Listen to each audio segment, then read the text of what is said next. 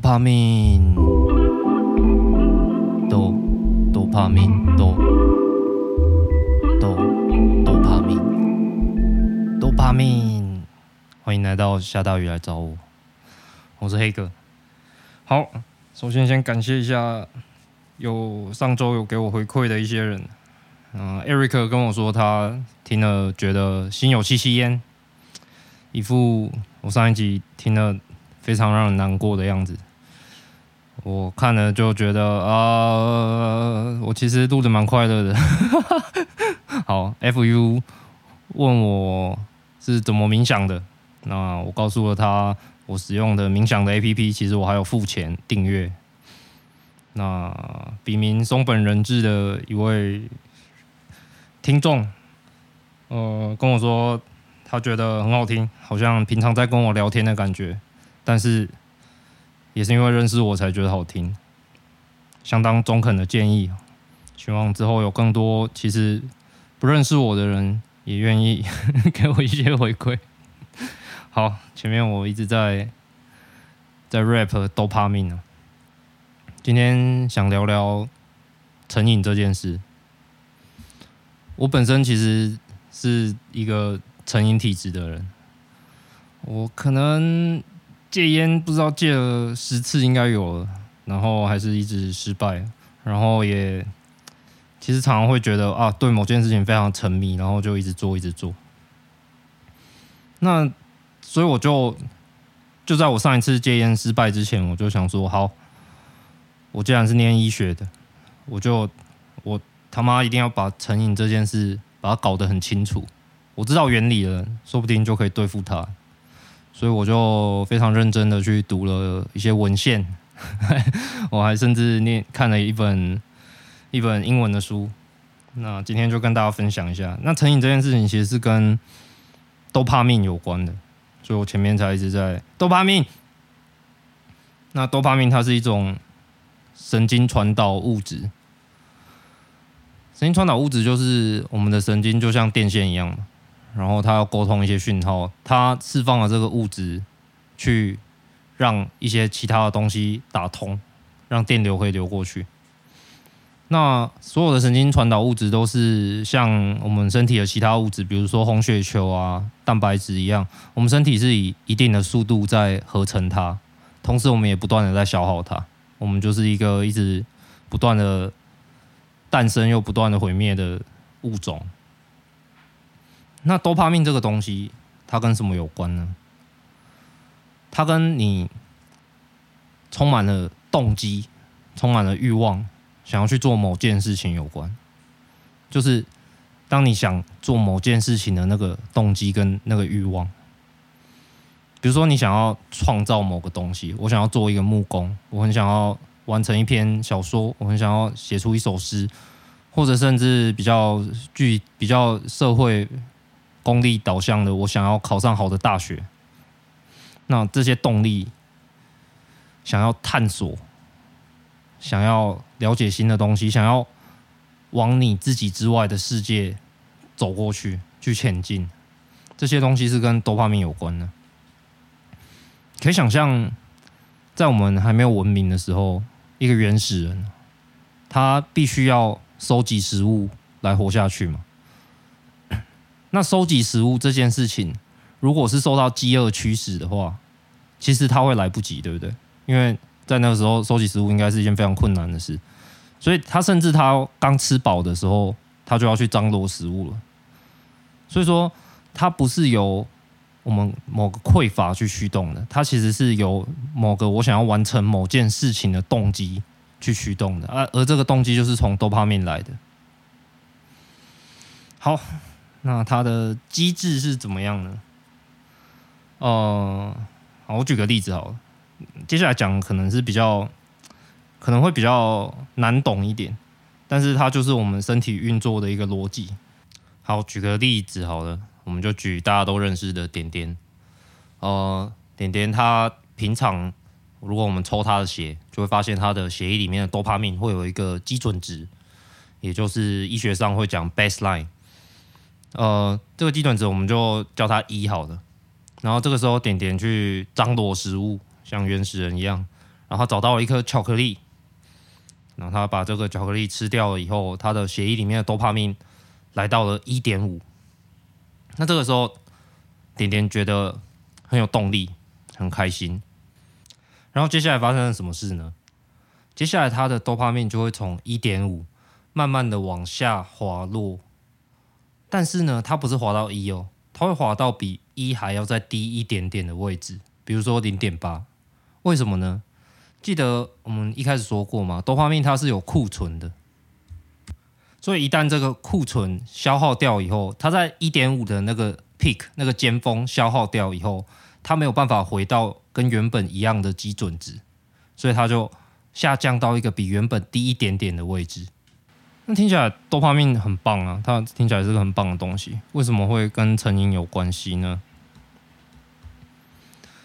基本上会让你成瘾的东西。其实就是会让你分泌大量的多巴胺的东西。我举几个例子哦，这都是研究出来的。比如说巧克力，吃巧克力可以让我们的多巴胺提升到平常的一点五倍。比如说打炮，性爱这件事情会让我们的多泡面提升到两倍。比如说抽烟，尼古丁这个东西可以有效的让我们多泡面也提升到两倍。所以说，就是原本我刚刚讲的原始人，他上升多泡面，他有没有找到食物其实是不一定的，对不对？所以他本来上需要让多巴胺上升，他需要跋山涉水，甚至冒着生命危险去打猎。但现在的情况是，我只要买包烟，我就可以有效的让我多巴胺上升。我看了一本书，叫做《Dopamine Nation》，Nation 是国家的那个 Nation，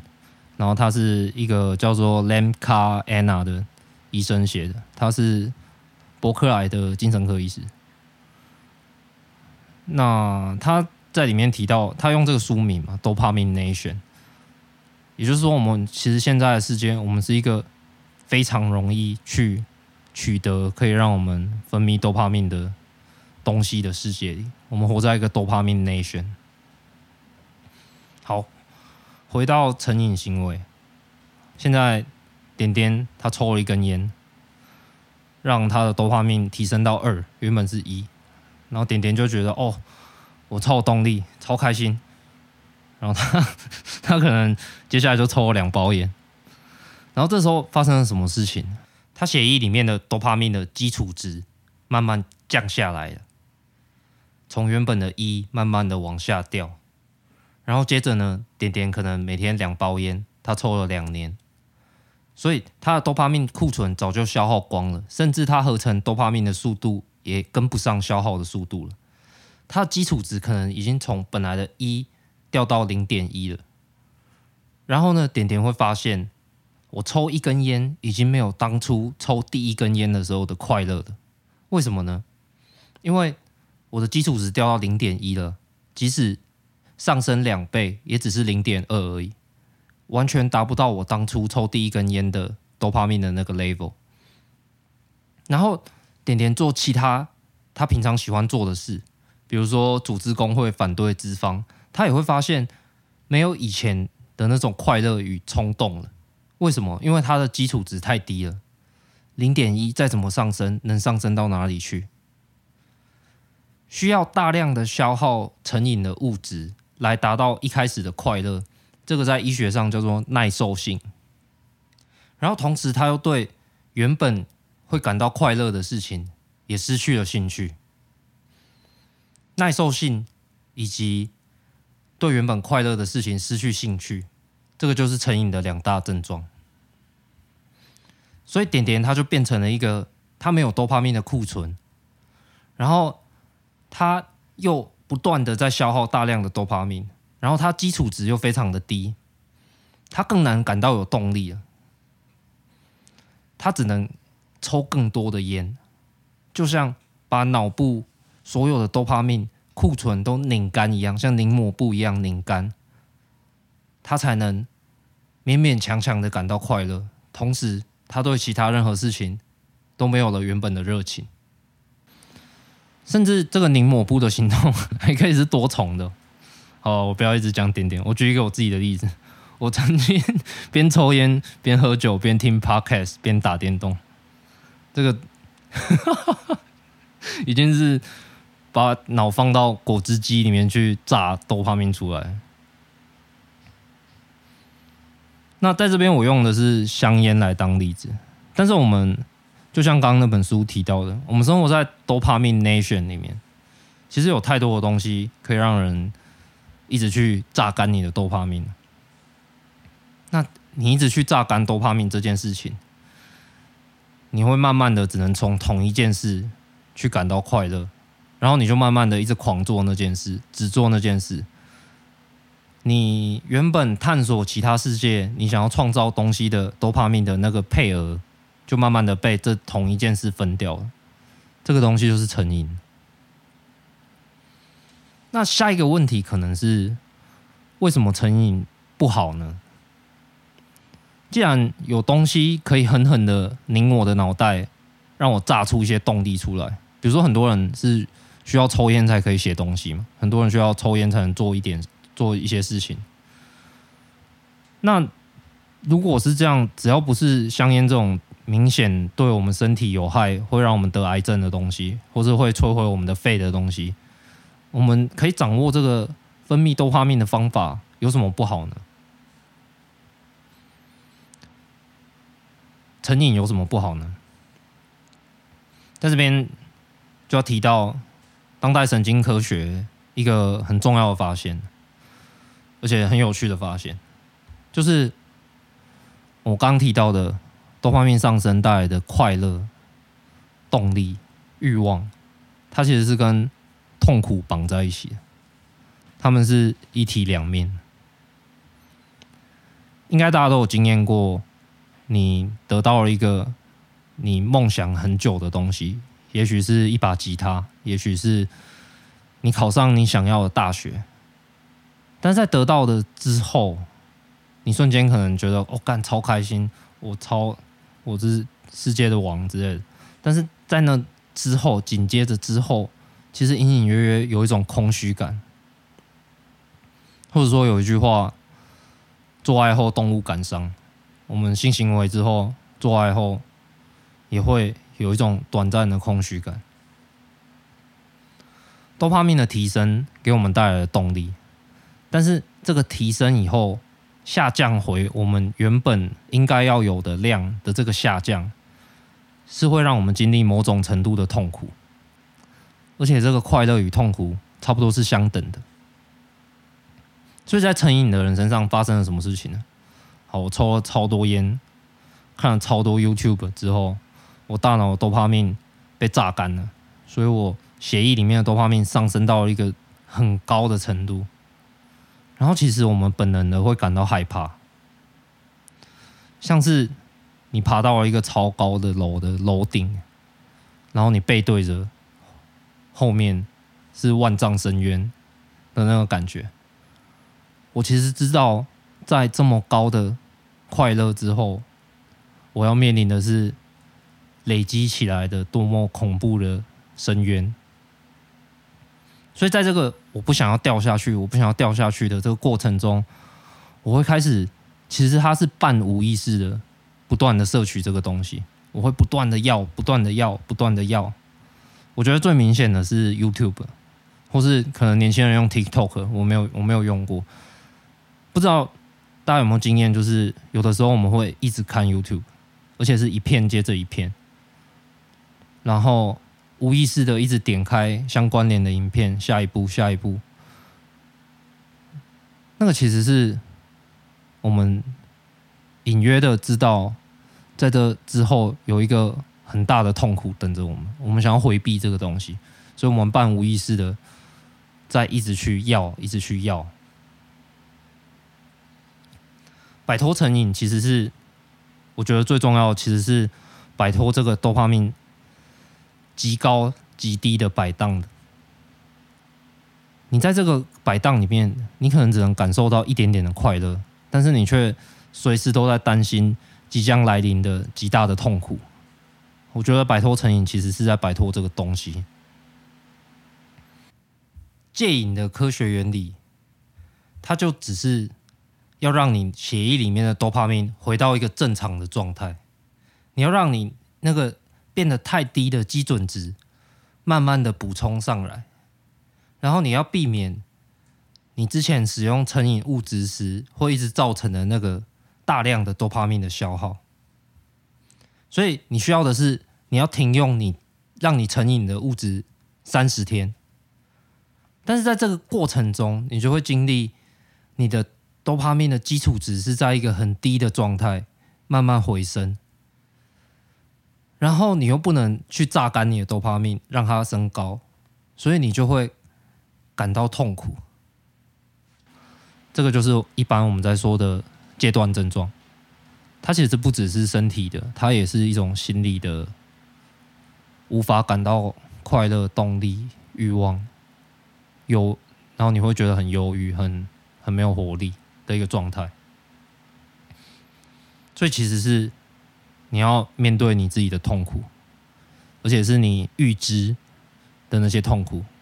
你已经预知了太多快乐了，接下来你要偿还那些痛苦，你的 karma。这让我想到有一个古希腊的哲学学派叫伊伊比鸠鲁学派，那他就是享乐主义这个词的诞生的一个学派。但是他们说的享乐，并不是我们现在想象的，呃，什么大吃大喝啊，然后每天都在玩啊。他们的享乐也是一种一个社群，大家过着很素朴的生活，从粗茶淡饭中去得到快乐，然后伊比九鲁他曾经说过，就是你那些豪华的享受只会让你痛苦，应该是类似的话，我我想不起来原文。不过从古希腊那个三千年前，其实伊比鸠鲁他知道，他可能不知道科学原理，但是他知道快乐跟痛苦是绑在一起的，我觉得很有趣。还有另外一件有趣的事情是，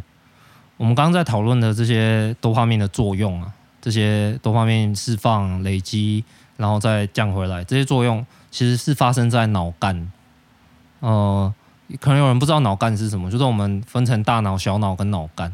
那脑干主要是掌管我们的生命的一些基础呼吸啊，然后无意识的心跳啊、平滑肌的收缩等等，也就是脑干不是我们。思考抽象的东西的地方，我们思考抽象的东西，其实是呃在前额叶，就是大概在我们额头后面的这一块脑。那不只是抽象的东西哦，包括我们的价值观、责任感这些东西，其实都是在前额叶运作的。我刚刚有提到那个疯狂的一集一集看 YouTube 的那个感觉嘛，那个时候。我们其实是在一个半无意识的状态里面。我们其实不知道你有没有这种经验，就是哎，突然间惊觉到，哦，干，我已经看了两个小时，然后我甚至都不知道我在看，因为这个多巴胺的循环是在脑干运作的，它不会经过我们的思考，我们责任感的地方。所以很有趣的事情是。成瘾行为，它常常跟说谎绑在一起，因为绕过了责任感，绕过了价值判断，我们就是在脑干里面不断的回圈，就像是你一定听过那种吸毒不断骗家里的钱的人的故事，或者是像我以前宣告自己戒烟以后，偷偷跑去抽，这也是一种说谎。或者是你看 YouTube 废片，看到有人来了，就赶快把它关掉，想要隐藏这件事情。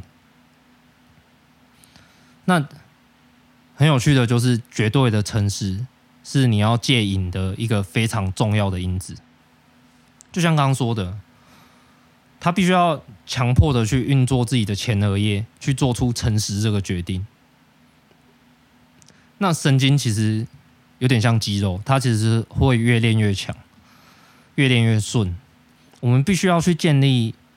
我们跟前额叶的这个神经回路，来去对抗脑干的这个成瘾的这个封闭回路。最诚实，竟然是有科学原理的，它是那个 AA 匿名戒酒会里面的其中一条，十条戒酒十条其中一条，但是其实它是有科学原理，我觉得非常的有趣。而且你再想想，同时我们如果想要去创造东西，我们想要探索世界，其实这些都是要用到前额叶的。所以又回到成瘾，其实是会让我们这些前额叶的功能下降。我们活在 Dopamine Nation 里面，有太多的东西是设计要来让我们成瘾的，它就刚好迎合了这个我们多方面分泌的机制，去让我们成瘾。从以前的尼古丁、毒品、赌博，到现在的社群网络、YouTube、TikTok，它有点像那种以前有那个你给老鼠一个按钮，一按就会分泌吗啡，然后它就会一直按、一直按，按到死。它有点像那个按钮。然后甚至有一些研究也指出，仇恨的言论，或者是投合你政治立场的言论，也就是我们上一集讲到那些。呃，社群媒体会很喜欢推送你的那种挑起情绪的内容，它其实会让你的多巴胺上升。所以有些人非常着迷于仇恨言论、阴谋论、政治上的对对方阵营的诋毁的这些人，其实某种某种程度上他们是上瘾的。所以你一看到他们会觉得，哦，干，怎么怎么会有这种人？完全无法理解为什么他们会这样。他们其实就是。有点像疯狂的想要吸毒的人，所以 就看你想不想帮助他们。这本书里面有提提到一个《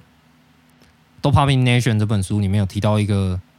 对 Podcast 成瘾的一个十八岁的女大学生的例子。她去找这个精神科医师，然后她就是跟他说：“我对课业失去了动力，我对人生觉得。”很迷茫，然后我很不快乐，呃，好像跟我差不多。不过医生就给他一个建议，就是说，因为他发现这个学生花了大量的时间在听 Podcast，通勤的时候他要走路两个多小时的样子，诶，骑脚踏车两个多小时，然后他就就一直在听，然后就一直乱听这样，然后他就建议说，你先试试看，你通勤的时候不要听 Podcast。就这种听起来好像很容易，但是其实很难的事情。然后他就真的做到了。然后他发开始发现，哎，我骑脚踏车来学校的路上，其实有很多树，然后有很多有趣的店家。他开始，他甚至在在那些店家认识了一些人。然后他慢慢的重新感到。对他学科的兴趣，他重新找回了动力。这个很像我们最前面讲到的原始人，他去找食物是随机的，他不一定找得到，但找到的时候他会很快乐。资本主义社会致力把人打造成一个准点做事的机器，然后当我们下班以后。给我们一个可以让我们感到动力的按钮，我们就狂按。我们就这样在一个失魂落魄的工作状态下，与下班后狂按按钮刺激我们的脑发出多巴胺的状况下度过我们的人生。但是我们的身体其实是设计成，我们是要有某种程度的随机的探索，某种程度的随机的去创造一些东西，我们才能感到动力。我们才能长期的保有这个稳定的动力。对，以上这些就是多巴胺的故事，跟大家分享。那我也决定从今天这集开始戒烟，所以下一集 应该会是我独自痛苦的抑郁。那一样欢迎大家来信，我都会像最前面一样把它念出来。然后 尝试的去做一些对话，干讲这个有点害羞。我是黑客，这边是下大雨来找我。